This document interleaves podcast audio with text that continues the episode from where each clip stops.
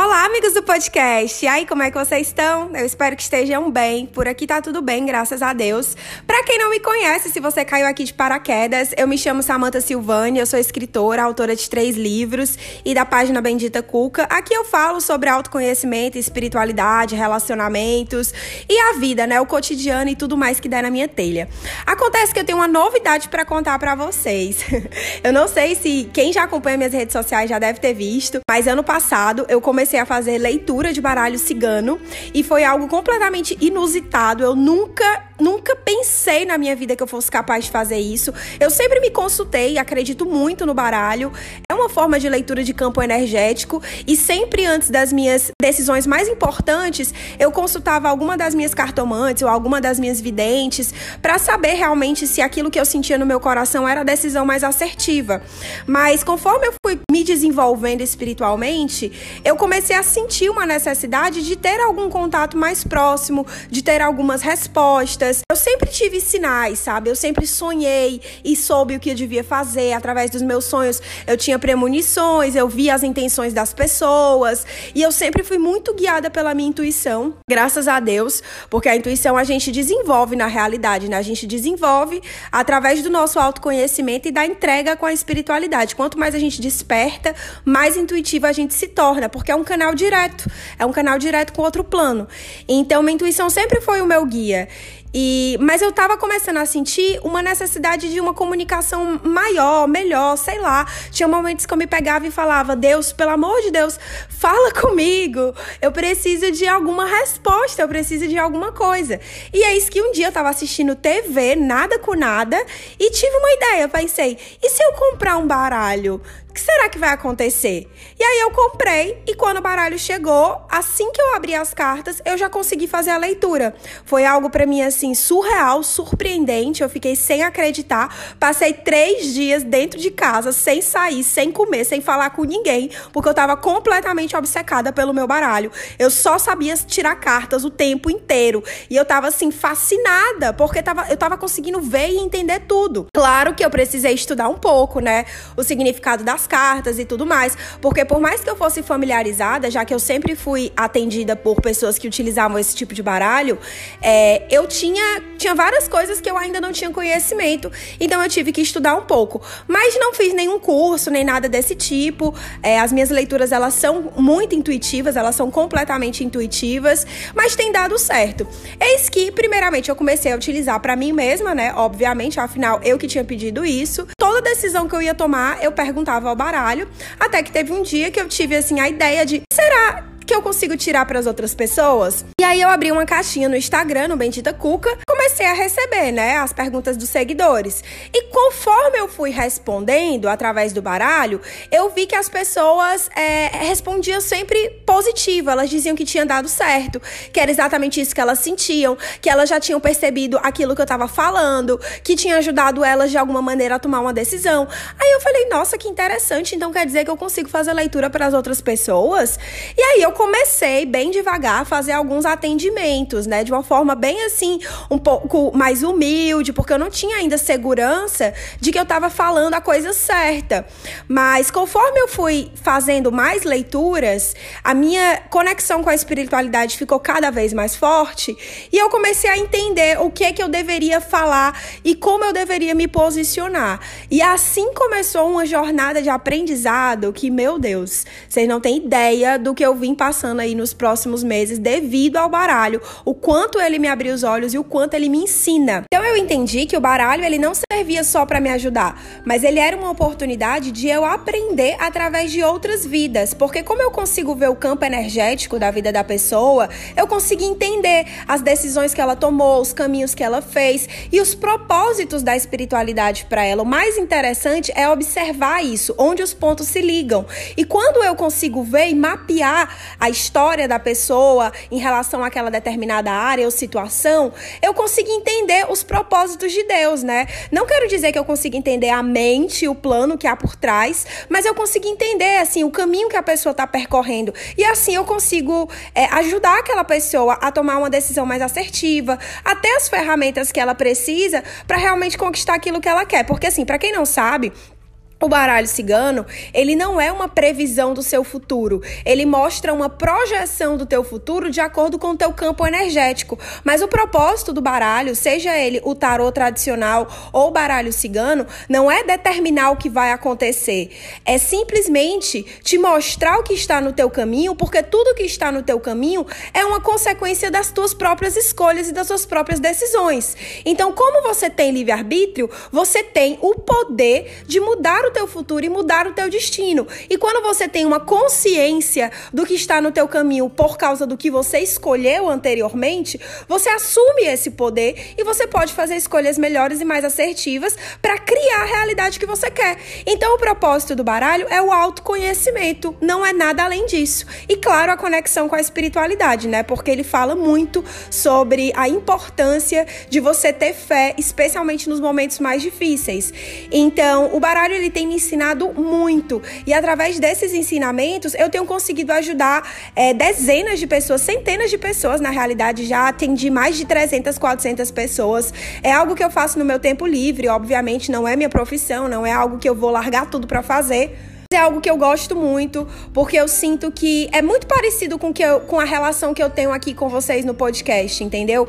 Eu falo muito, né? Não é nenhuma novidade, mas eu falo aquilo que tá no meu coração e de alguma maneira eu consigo direcionar aquela pessoa para um caminho que seja algo que traga alguma solução para ela, entendeu? Que ela possa pensar melhor sobre as decisões dela, que ela possa se tornar mais confiante do seu próprio potencial, que ela possa enxergar aonde ela tá se boicotando boicotando. Então é meio que um trabalho meio terapêutico que eu faço com o baralho, né? Eu atendo de acordo com o meu tempo livre na semana e ainda mais levando em conta que eu não moro no Brasil e eu atendo pessoas do Brasil. Tem a questão do fuso e do horário que é bem mais limitado, mas tá dando certo. Então, eu tô ajudando aí as pessoas conforme eu posso e tenho aprendido muito através disso. E é sobre isso que eu quero falar hoje, porque eu fiz um atendimento esses dias de uma mulher que ela falou o seguinte: ela fez. A primeira pergunta que ela me fez é, foi sobre o ex-marido dela, perguntando se o ex-marido dela estava feliz com a mulher, atual mulher dele.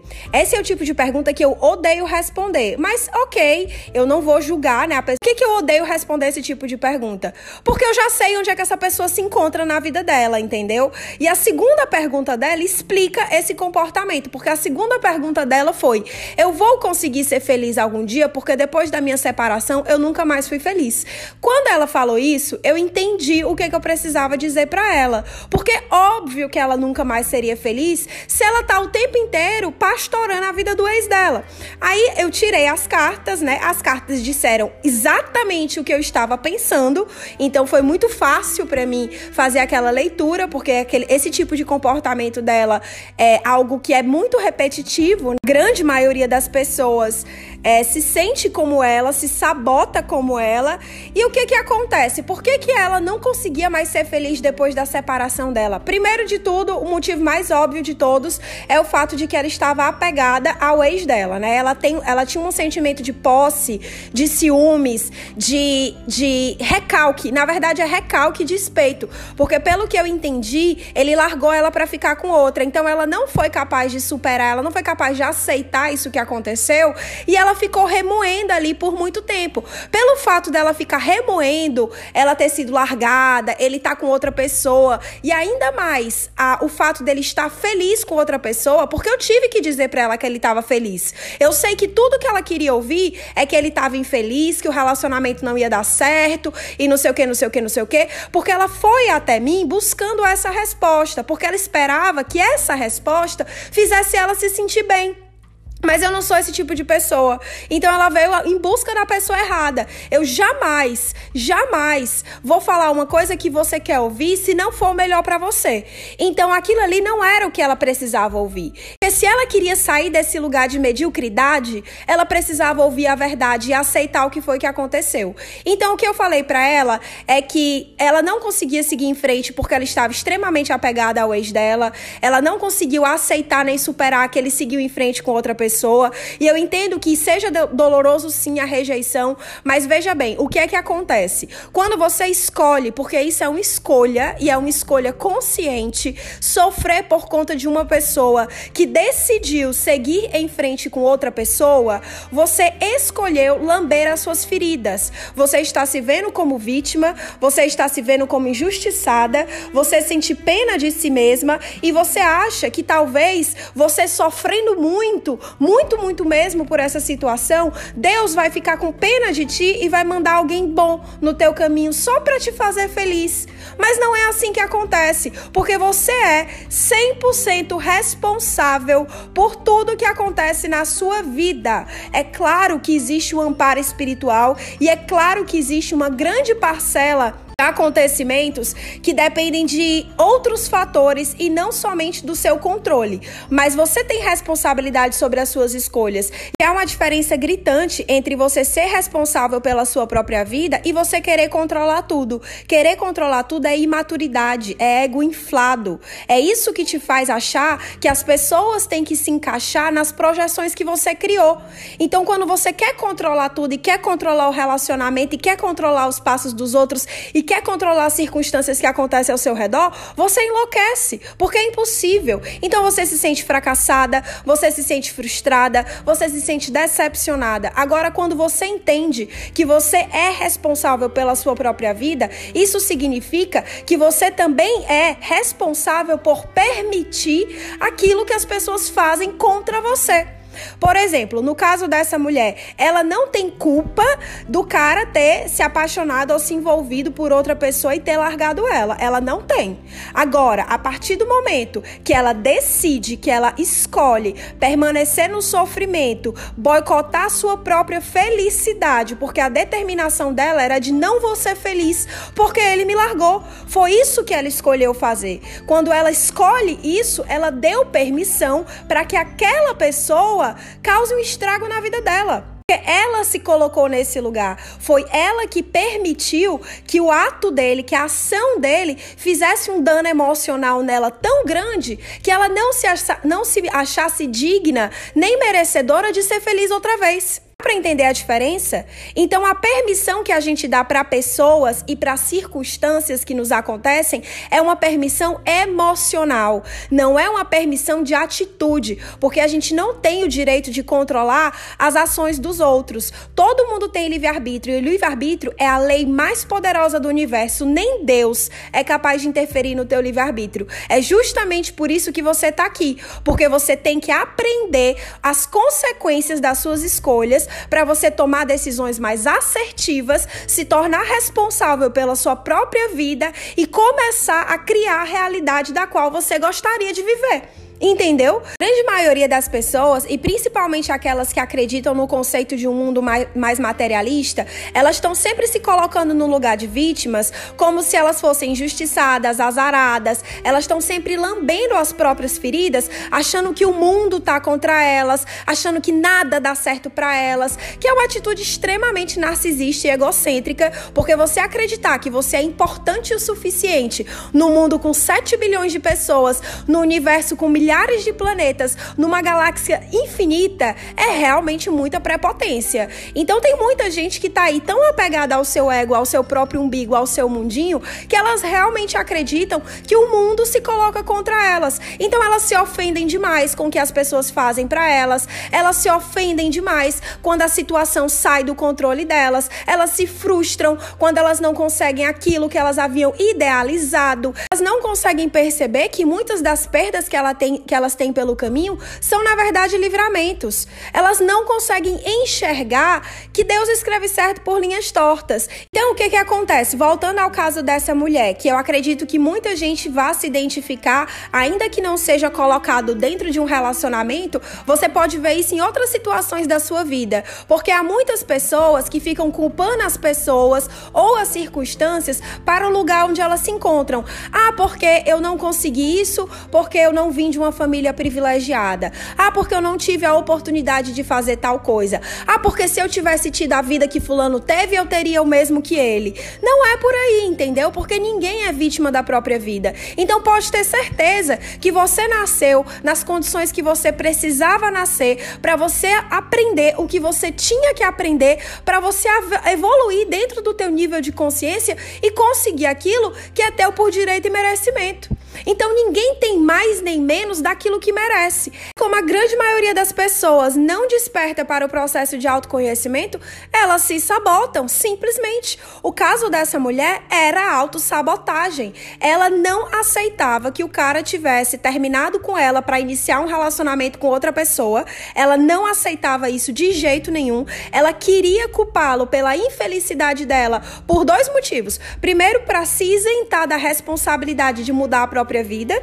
E segundo, porque ela achava que isso era uma maneira de punir a ele. Ainda que isso fosse algo que estivesse no subconsciente dela, culpando a ele, ela achava que ela estava punindo a ele. Então ela enchia a boca para dizer que nunca tinha sido feliz por causa da separação. Ainda que aquilo fizesse ela sofrer muito. Consegue me entender? Porque existe um prazer mórbido, um prazer sadomasoquista em você ter razão, mesmo quando aquilo te fere muito. Então, para ela, é mais importante ter razão, saber que foi ele o causador da dor dela, do que simplesmente aceitar que ela permitiu que ele causasse dor nela. Eu não estou dizendo, ó, reitero, porque tem muita gente que não entende essa diferença. Eu não estou dizendo que ela permitiu que ele traísse ela, ou fosse desonesto, ou que ela sequer mereceu isso, tá? Não tem nada a ver com isso. Eu tô falando sobre o sentimento, porque o que cria a nossa realidade é o nosso sentimento, não é as atitudes das outras pessoas. O que vai afetar a sua vida não é fulano ter te traído, é como você reage à traição de fulano ano. O que vai afetar a sua vida não é você ter perdido o emprego, é como você reage quando você se vê desempregado. O que afeta a sua vida é a sua reação às circunstâncias e o que as pessoas te fazem, não é o que as pessoas te fazem. Quando você tem controle emocional, que é este o nosso verdadeiro desafio, né? Encontrar o nosso equilíbrio emocional, ter inteligência emocional para fazer escolhas mais assertivas, quando a gente consegue chegar nesse patamar, a gente retoma o controle da nossa própria vida. Se ela fosse capaz de aceitar que ele simplesmente seguiu em frente com outra pessoa, ela não sofreria tanto. Mas ela não aceita. E é realmente aquela frase: aceita que dói menos é a maior verdade que tem. Porque a partir do momento que você aceita, você para de sofrer por essa situação. Quando você não aceita, você continua sofrendo. Porque você não quer, é, de certa forma, dar o braço a torcer de que você tem alguma responsabilidade sobre isso. Você você não quer assumir o controle da tua própria vida. Você não quer mudar a tua própria realidade. Você não quer. Você quer que a salvação venha de terceiros. Você quer que entre alguém milagrosamente no teu caminho e seja um príncipe e mude a sua vida porque você é uma coitada. Entendeu? É assim que você quer, é isso que você quer. Ou então você quer que o cara se dê mal apenas para você se sentir bem com você mesmo e falar, tá vendo? Ele nunca mais vai ser feliz sem mim. Porque tem, tem muita gente que pensa isso, né? Que, ah, ele nunca mais vai encontrar uma mulher como eu. Vai sim, vai encontrar 10. Sabe por quê? Porque ele não tá nem aí para isso. Só quem tá preocupada se ele vai ser feliz com outra pessoa é você. O cara, o cara para ele poder seguir em frente. Eu digo cara, mas é porque eu tô usando a situação dessa mulher, tá? Mas assim, isso aqui serve para homens e mulheres, independente do relacionamento que tenha, tá bom? vou só exemplificar aqui usando essa situação que eu tô ilustrando. Então é o seguinte, o cara, ele tá feliz em outro relacionamento, por, por que, que ele tá feliz em outro relacionamento? Porque ele não sente a menor culpa, ele não sente remorso, ele não sente arrependimento, ele não sente mágoa, ele não tem ressentimento da escolha que ele fez. Porque a escolha que ele fez naquele momento, ele, só, ele sabia, ele sentia que era o melhor para ele. E ele não se arrepende disso, porque ninguém deve sentir culpa por fazer o melhor para si mesmo. Me entende? Então quem é que fica sofrendo pela escolha dele? Quem não aceitou. Quem olha para ele recalcada, quem olha para ele com despeito e fica, mas ele vai ser infeliz, mas ele não vai encontrar uma mulher como eu, mas eu quero que o relacionamento dele acabe. Então você, presta atenção. Você, quando você nutre mágoa, quando você nutre ressentimento, quando você nutre raiva, quando você não perdoa, quando você não aceita as situações, as circunstâncias que acontecem na sua vida, você é a única que sofre e você é a única responsável pelo seu sofrimento. Porque você escolhe sofrer, você quer sofrer, você quer lamber as suas feridas, você quer se ver como vítima.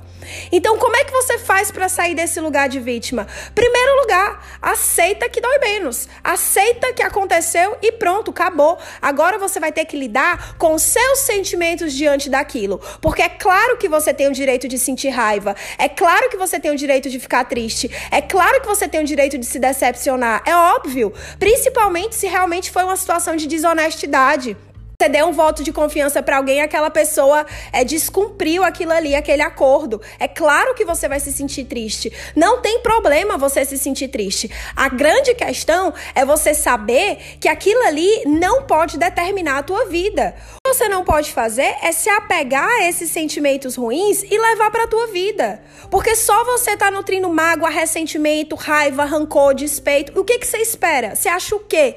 Você acha que esses sentimentos eles estão em que nível na escala vibracional? Como é que você quer atrair um amor se o amor é a energia mais elevada que a gente tem no universo? Se você está na energia mais rasa que existe, que é da raiva, do ressentimento e da mágoa? Como é que você vai conseguir? É incompatível. A única maneira de você atrair um amor para a tua vida é se você estiver na energia amorosa. Como é que você vai entrar na energia amorosa se você passa a maior parte do seu dia ou da sua vida se queixando, se lamentando por coisas que aconteceram e você não podia controlar?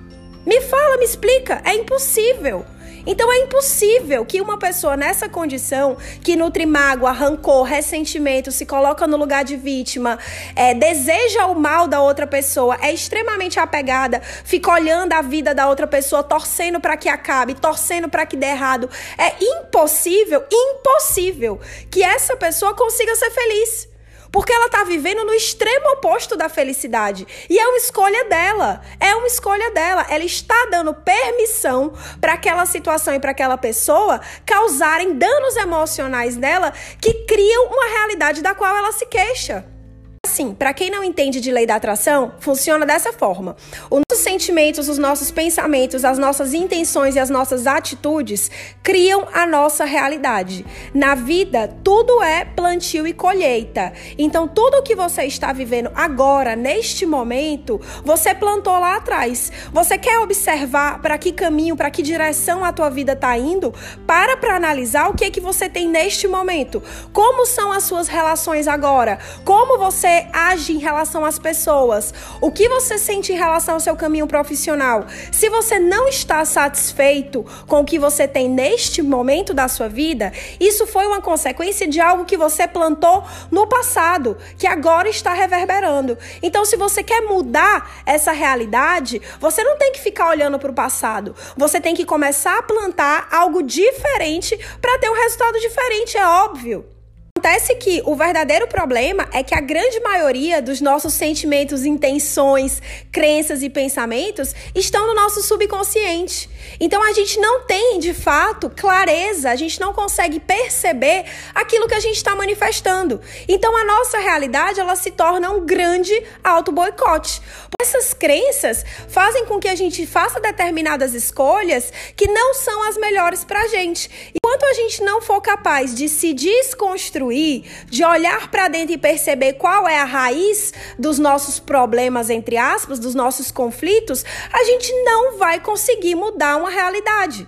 Outras palavras, utilizando o caso dessa mulher, ela quer ter um novo amor, ela quer seguir em frente, ela quer ser feliz novamente, mas ela quer isso de forma consciente. Mas por que foi que ela ainda não conseguiu? Porque o inconsciente dela tá constantemente dizendo para ela que ela é vítima, que ela foi, que ela sofre por causa de outra pessoa, que a culpa foi dele dela tá naquele lugar, que ele tá muito feliz sem ela, que ela não vai conseguir ser feliz de novo porque ela não merece. O subconsciente dela é o que tá sabotando ela realmente quisesse ser feliz como ela pensa que quer, a primeira coisa que ela iria buscar fazer seria curar essa ferida emocional para perdoar esse sujeito, aceitar o que aconteceu e olhar para frente.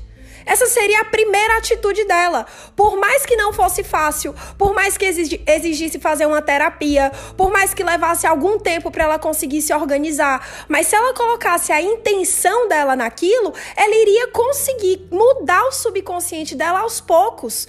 E assim ela ia, ela ia se livrar desse sentimento de mágoa, de ressentimento, de vitimismo, de angústia. Ela ia se livrar do sofrimento. Ela apenas não se livra do sofrimento porque ela não está disposta a desapegar daquilo que ela acredita que ele fez para ela fui boa demais para uma pessoa e fui paga dessa maneira. Ai, meu Deus, coitada de mim, coitada de mim. Ótimo, continua desse jeito, continua desse jeito, que sabe o que, é que vai acontecer? Você vai conhecer mais pessoas que reforçarão a forma como você se sente.